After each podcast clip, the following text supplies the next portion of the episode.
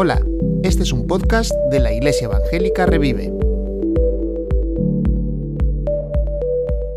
Estamos en una hermosa mañana y hemos tenido un hermoso momento en el cual se nos ha invitado a considerar a ese Señor.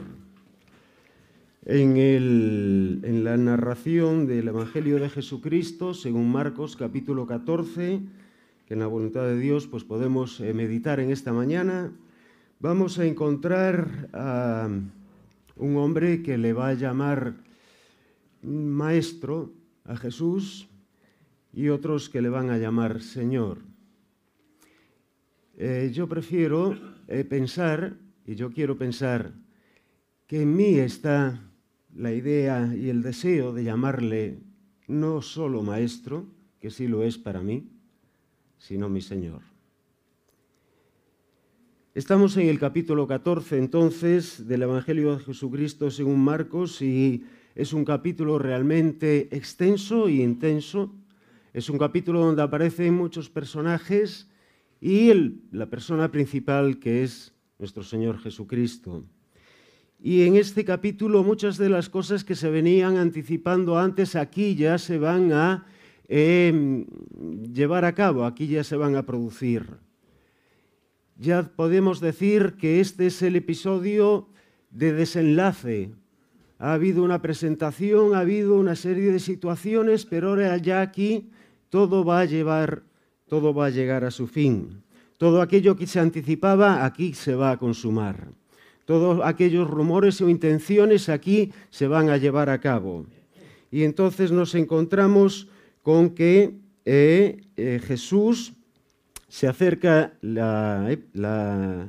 los días de la Pascua y con sus discípulos se acerca a Jerusalén. Vamos entonces al texto, Evangelio de Jesucristo, capítulo, Marcos, eh, capítulo 14 de Marcos.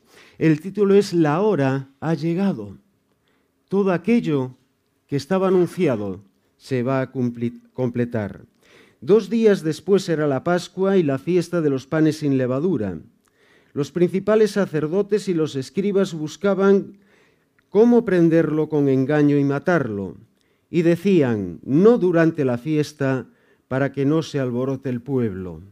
Estamos entonces eh, en los eh, precedentes de ese gran momento que es la, eh, la Pascua, la fiesta principal de los judíos, donde allí se recuerda y se celebra la liberación por parte de Dios del pueblo judío bajo el faraón es sacrificado un cordero en expiación y esa sangre es derramada para expiación de los pecados. Es un día muy especial, es un día que reúne a muchos hombres y mujeres judíos de todos los lugares eh, de la tierra que vienen a Jerusalén. Jerusalén triplica y multiplica su población.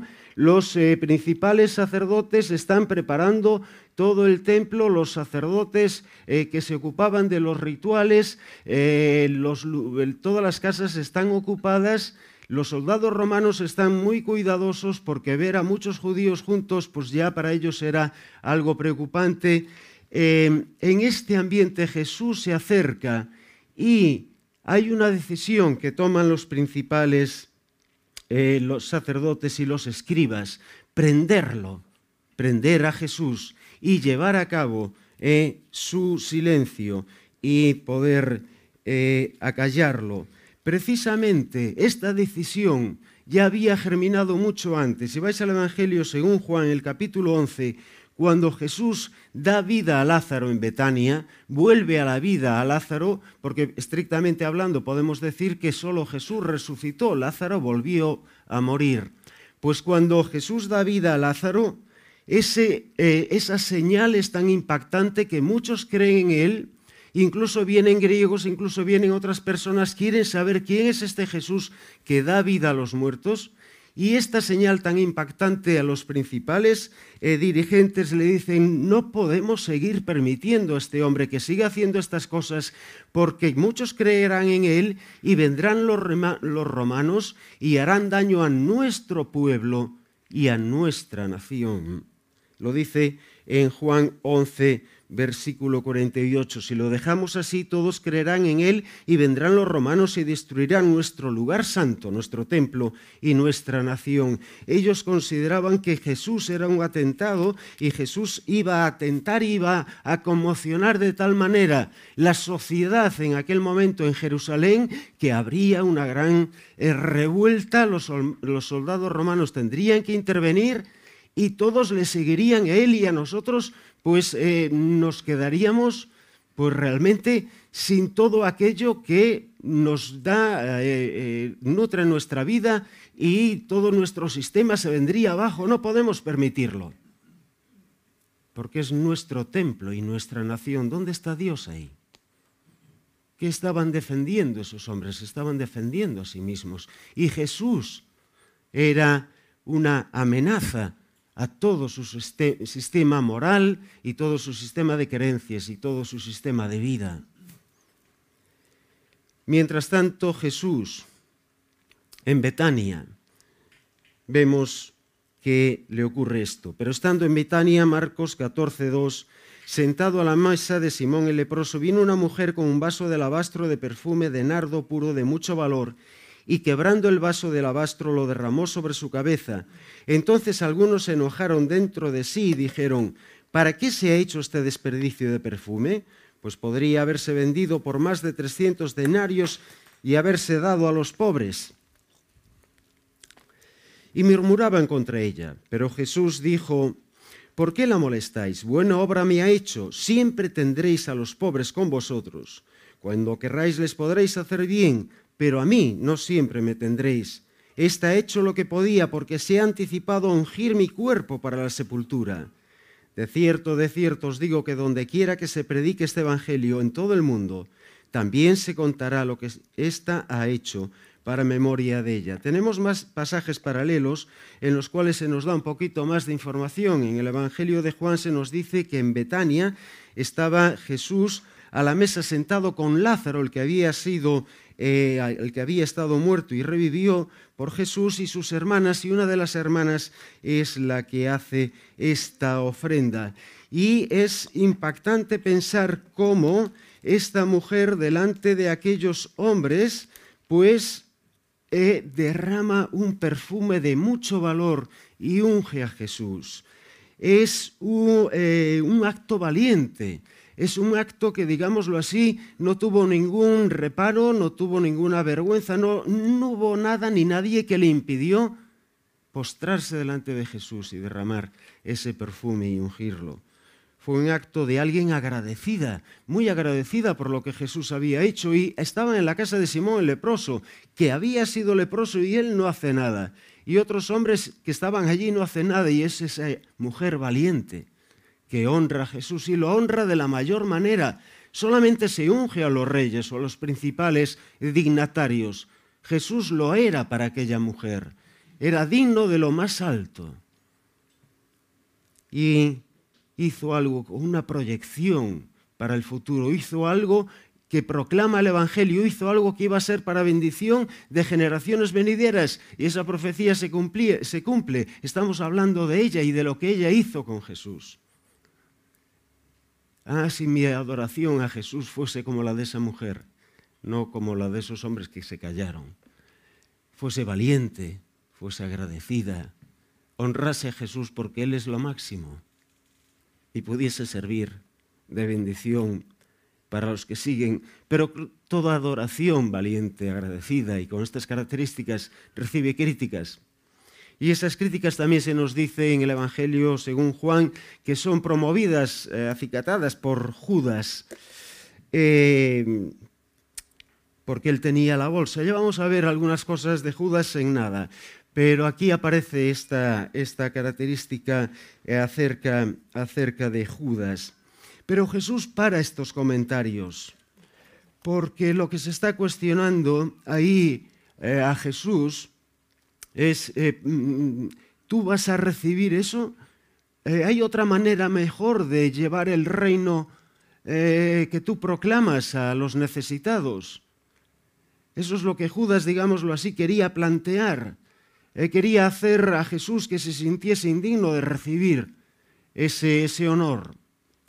Y evidentemente después pues cargan, como se nos dice, con, con la mujer, así como Caín cargó con Abel cuando Abel sí ofrendó adecuadamente hacia a, Dios. Pero Jesús insiste, esta mujer ha hecho bien, porque me ha ungido pensando en mi muerte. Y el Evangelio de las buenas noticias lleva implícito, es necesario que yo muera en una cruz. Y eso es lo que tuvo que oír Judas. Y eso es lo que proclamamos, el Evangelio del reino basado en el perdón ganado por Jesucristo en la cruz del Calvario. El Evangelio del reino que libera a los cautivos, que da vista a los ciegos y que perdona los pecados, pero es necesario esa sangre que se va a derramar y esa sangre la va a poner Cristo voluntariamente. Y Judas va a ser parte de ese plan, aun cuando él quiera hacer todo lo contrario. ¿Por qué lo entrega Judas? Vamos a ver que después de esto es cuando, versículo 10, Judas Iscariote, uno de los doce, fue a los principales sacerdotes para entregárselo. Ellos al oírlo se alegraron y prometieron darle dinero. Y Judas buscaba oportunidad para entregarlo. ¿Qué pasó, Judas, para que tomases esa decisión? Ya está digamos, la hora eh, ha llegado. Eh, Judas estaba casi dudando, no sé, esto Mm, van a ir a por él, sí, pero lo vamos a proteger, pero... Y ahora cuando ve que Jesús, después de anunciar la caída del templo, después de decir que va a haber juicio sobre las naciones, recordáis cuando el mundo enloquece, en Juan 13, y después de decir todas esas cosas, y después de haber dado vida a un muerto, Jesús es capaz de instaurar el reino. Espera, ¿y, y dices que vas a ir a morir? ¿Que es necesario que esa sangre sea derramada? Y cuando eh, esa mujer te unge, dice sí, porque así es el Evangelio del reino. Y Judas se le viene todo abajo y decide que Jesús tiene que ser entregado y morir. Lo hizo por avaricia. Sí, él recibió unos buenos dineros. muy poco le sirvieron. Pero, eh, y llevaba la bolsa y se nos dice que de vez en cuando pues, podía haber algún desfalco ahí. Pero no fue la avaricia, quizás fueron los celos o la envidia de, acerca de otros discípulos, que quizás fue, ¿qué fue lo que le pasó a Judas? Yo quiero pensar o creo pensar que a Judas Jesús le desilusionó. Él esperaba ver ese Mesías triunfante y obvió o no tuvo en cuenta de que Jesús estaba presentando como ese siervo sufriente de Jeremías 53, que sobre él cargó todos, los tuyos también, Judas, todos nuestros pecados. Y si es este Jesús al que yo he estado siguiendo tanto tiempo, porque he recordado una cosa, Jesús, eh, perdón, Judas siguió a Jesús hasta el último momento, hasta aquí en que decide eh, eh, rechazarlo y entregarlo y vio muchas cosas y, Judas creía en ese Jesús y en sus palabras y en ese reino que él prometía y veía ese reino haciéndose realidad, pero no entendió que Jesús tenía que morir por sus pecados y derramar su sangre por él y por mí y por ti, para que ese reino pudiera ser establecido en verdad y en justicia. Y él entrega a Jesús porque de una manera disparatada quizás pasa por su mente que si así lo entrego, él obrará con poder y restaurará el reino y vencerá a los romanos y proclamará el reino. No sé si eso pasó por la mente de Judas. Lo que sí sé es lo que dice la palabra de Dios. Tenemos un texto en el Evangelio de Jesucristo según Juan que se nos dice que en aquel momento Satanás entró en Judas. Y ya no era Judas quien estaba actuando, ya era el enemigo. Cuando Judas creía que era él el que iba a encauzar las cosas, que iba a ser él el que iba a obligar, digamos, a Jesús a actuar, que iba a ser él el que, como siempre, organizaba las cosas y estaba detrás de todos los eventos o de todas las situaciones en las que Jesús se veía envuelto, no se dio cuenta de que el instrumento era él, de que él estaba siendo utilizado por el enemigo para llevar a Jesús a la muerte.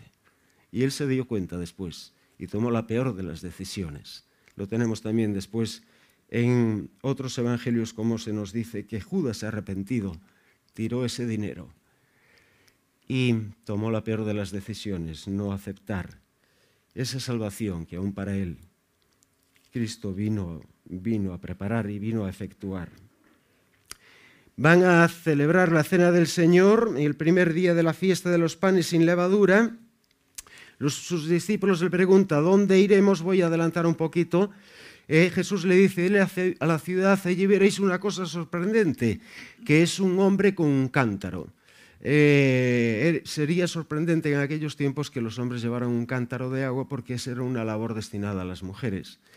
Eh, y Jesús le dice, os fijaréis porque, pero bueno, será sorprendente, pero no será, digamos, pues motivo, llamará la atención, pero no será motivo pues de, de causar problemas. A ese hombre seguid y él os mostrará un aposento alto, es decir, una habitación encima de la habitación donde eh, pues se desarrollaba la vida eh, normal y esa, eh, en, aquellos tiempos ese, ese, habitáculo se entraba por una escalera exterior, no tenía escalera interior y era una habitación pues destinada para granero, para situaciones, no todas las casas lo tenían, y para granero o habitación extra o reuniones, o se utilizaba también para los rabinos que iban a enseñar la ley eh, pues a sus discípulos, y en este caso es la Pascua, y en la celebración de la Pascua hay un momento en el cual pues, se narra la historia de la liberación de Egipto, pero cuando Jesús le dice todas estas cosas, allí iréis,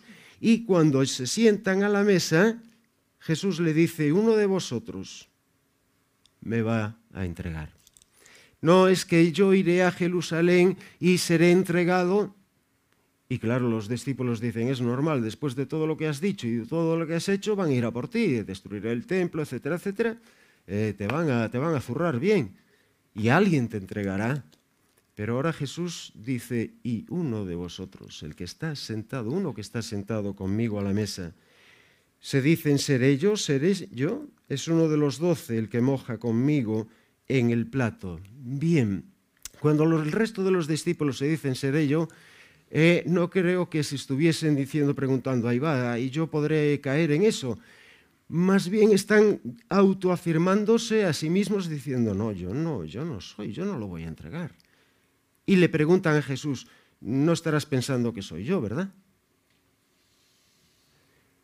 Pero Judas hace otra, eh, o Judas eh, recibe algo especial que los discípulos no van a entender. Se nos dice que el Hijo del Hombre va a ser entregado y lo entregará el que coma un plato conmigo. Había un plato entre las muchas cosas eh, que se hacían en la Pascua, ¿eh?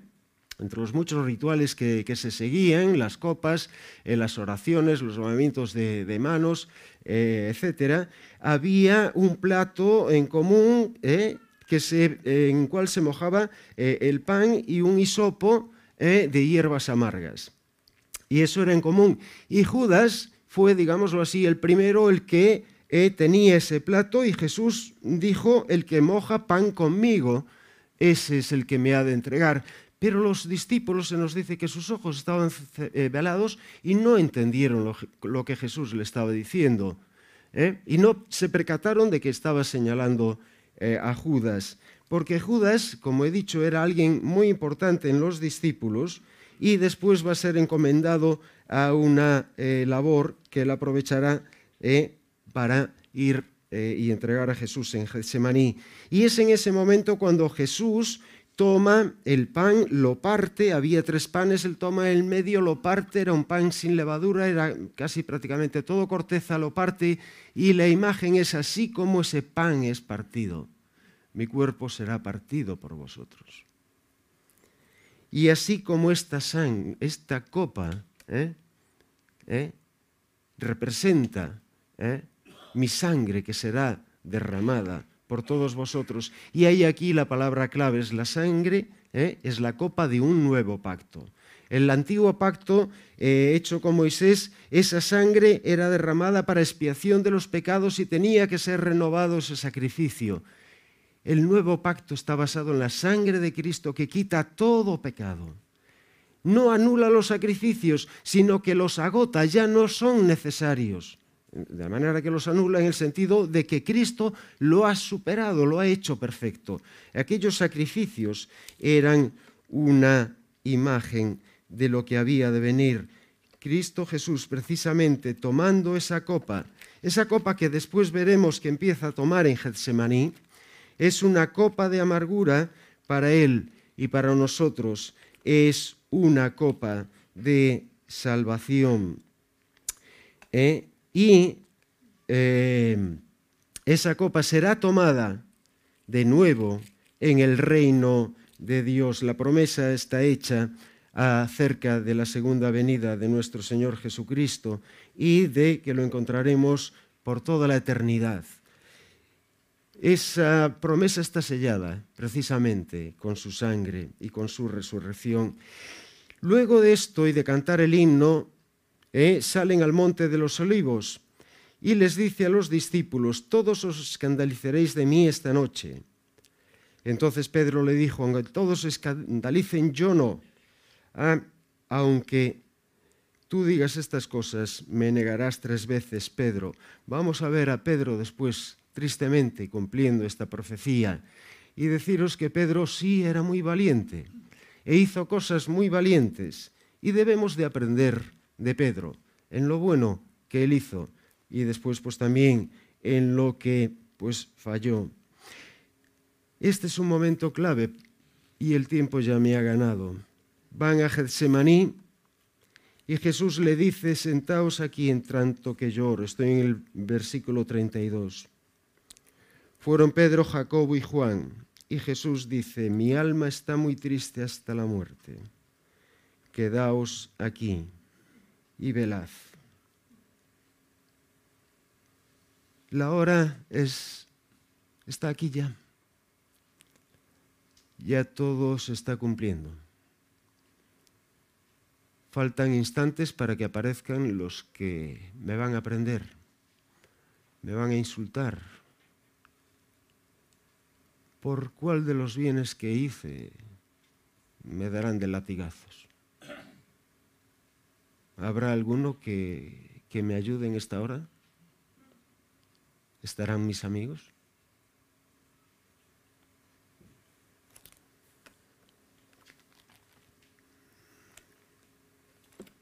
tedio angustioso. Es una expresión que viene a decir por lo que Jesús pasó.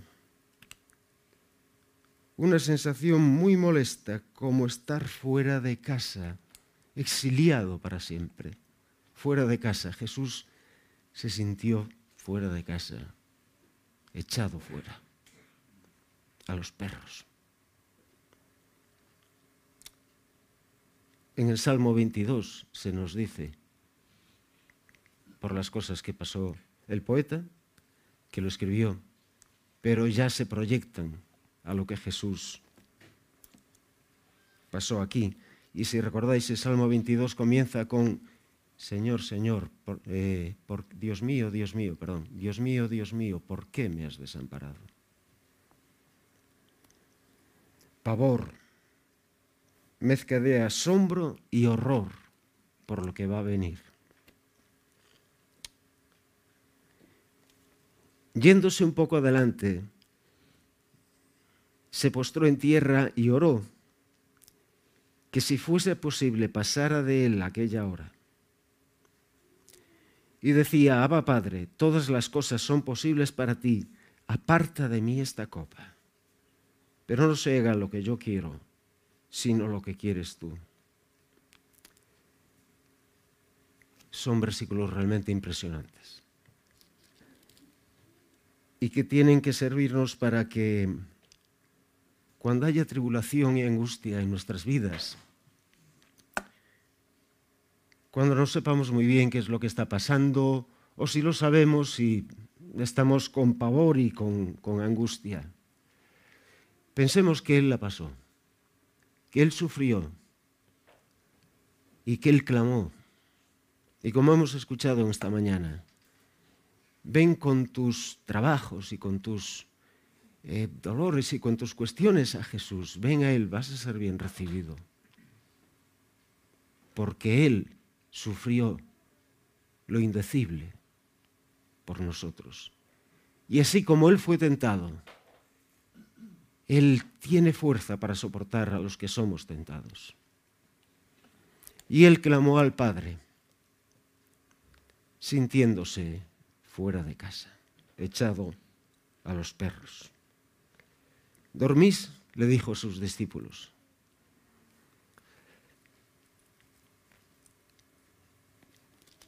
La invitación en la palabra, queridos hermanos, es a velaz. No estamos en la situación de, de Simón Pedro, no estamos en la situación de Juan, no estamos en Getsemaní. Pero la invitación que se nos decía también el domingo pasado es, estas cosas van a pasar, velad, velad, para que lo que ocurra no ocurra como ellos encuentre como ladrón en la noche, ocurra como quien, un ladrón que viene en la noche o no se, no se, encuentre, mejor dicho, no se encuentre desprevenidos, porque Él vendrá como ladrón en la noche, se encontrará desprevenidos. Velad, velad. En esta situación vemos que Jesús ya les dice, venga, levantaos, ya se acerca que me entrega. Estaba hablando cuando vino Judas y con él mucha gente con espadas y con palos. Parecía eso una turba una multitud así, pues eh, a ver qué pasa. Y Jesús y Judas les dice, al que yo bese, este es. Cuando vino, y aquí está la palabra, se acercó a él y le dijo, maestro, maestro, y le dio un beso. Hay un episodio muy eh, cercano a este, antes en el tiempo, eh, muy cercano a este, antes, cuando Jesús, recordáis, lava los pies a sus discípulos y le dice que esto tenéis que hacer los unos con los otros. Y le dice, vosotros decís que yo soy el Maestro y Señor. Y bien decís, pues yo, el Señor y Maestro, os digo que hagáis esto los unos con los otros. Jesús es el Maestro especial en el que yo he encontrado respuesta a muchas de mis preguntas y el que me consuela y ayude y me guía. Yo quiero que Él, yo quiero y creo en mi Señor porque Él tiene que ser Señor más que Maestro. Señor de tu vida, Señor de todo aquello que te rodea y te hace mal y te conduce al pecado y a la muerte y a la destrucción, porque Él lo llevó en la cruz y derramó su sangre, porque cargas con el pecado que Él cargó en la cruz. A Él lo entregaron, a Él lo traicionaron, para que tu pecado esté en esa cruz clavada y esa sangre derramada te libere. Ve a Él, acéptalo a Él. No lo niegues, no lo rechaces, porque Él tiene la solución y la salvación. Lo besó y hay, un, hay unos momentos en los cuales pues hay ahí un momento eh, de lucha en el cual interviene eh, pues Pedro. Hay un joven que huye se entiende que es Juan Marcos, y es presentado ante el concilio, y allí ya eh, todas las acusaciones son disparatadas, allí todos están muy nerviosos, allí lo tienen, sí, pero es de noche, no se podía hacer reunión de Sanedrín de noche, allí tienen que estar todos sentados y cada uno tiene que recibir, digamos, un informe personal y tomar una decisión, allí hay una marabunta, todos discuten, todos hablan, hay uno que dice un testimonio, otro dice eso no es verdad, ¿qué está pasando aquí?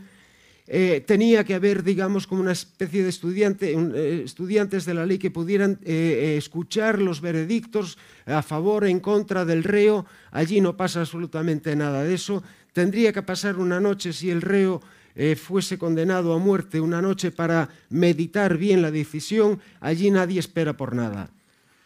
Y nadie espera por nadie lo tenemos aquí. Tú has dicho que no, pero no es verdad, pero venga, vamos a tener que matarlo, ¿qué? Vamos a tener que eh, cazarlo de una vez o que el sumo sacerdote dice, bueno, vamos a ver, callaros todos ya. ¿Eres tú el Cristo, el Hijo del bendito? Jesús dice, sí lo soy. Yo soy. Y veréis al Hijo del Hombre sentado a la diestra del poder de Dios y viniendo en las nubes del cielo. Y el sumo sacerdote dice, ya no tenemos nada más que oír, ya no tenemos nada más que oír, y rasga sus vestiduras, algo que estaba eh, prohibido y, denostado en la ley de Moisés. Rasgaste las vestiduras un sumo sacerdote. Jesús es entregado, sí. Jesús es llevado a la cruz, sí. Jesús es clavado en la cruz, sí. Pero Jesús ahora aquí dice quién es. Y no solamente se lo dice al sumo sacerdote, te lo dice a ti, me lo dice a mí. Sí, yo soy. Yo soy el Hijo del bendito. Yo soy el Hijo de Dios. Yo soy el que voy a morir en una cruz y derramar mi sangre.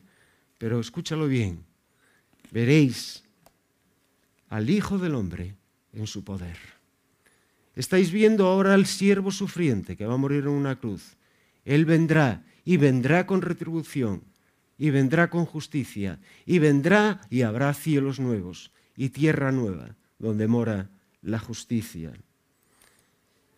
Jesús fue condenado precisamente por ese concilio, precisamente por esos hombres, precisamente por aquellos que no creyeron en Él, aquellos que vieron eh, y disfrutaron cuando pensaron con Él se acabó todo. Incluso sus propios discípulos después, cabizbajos, se alejaban hacia los lugares cercanos a Jerusalén. Pero la tumba está vacía.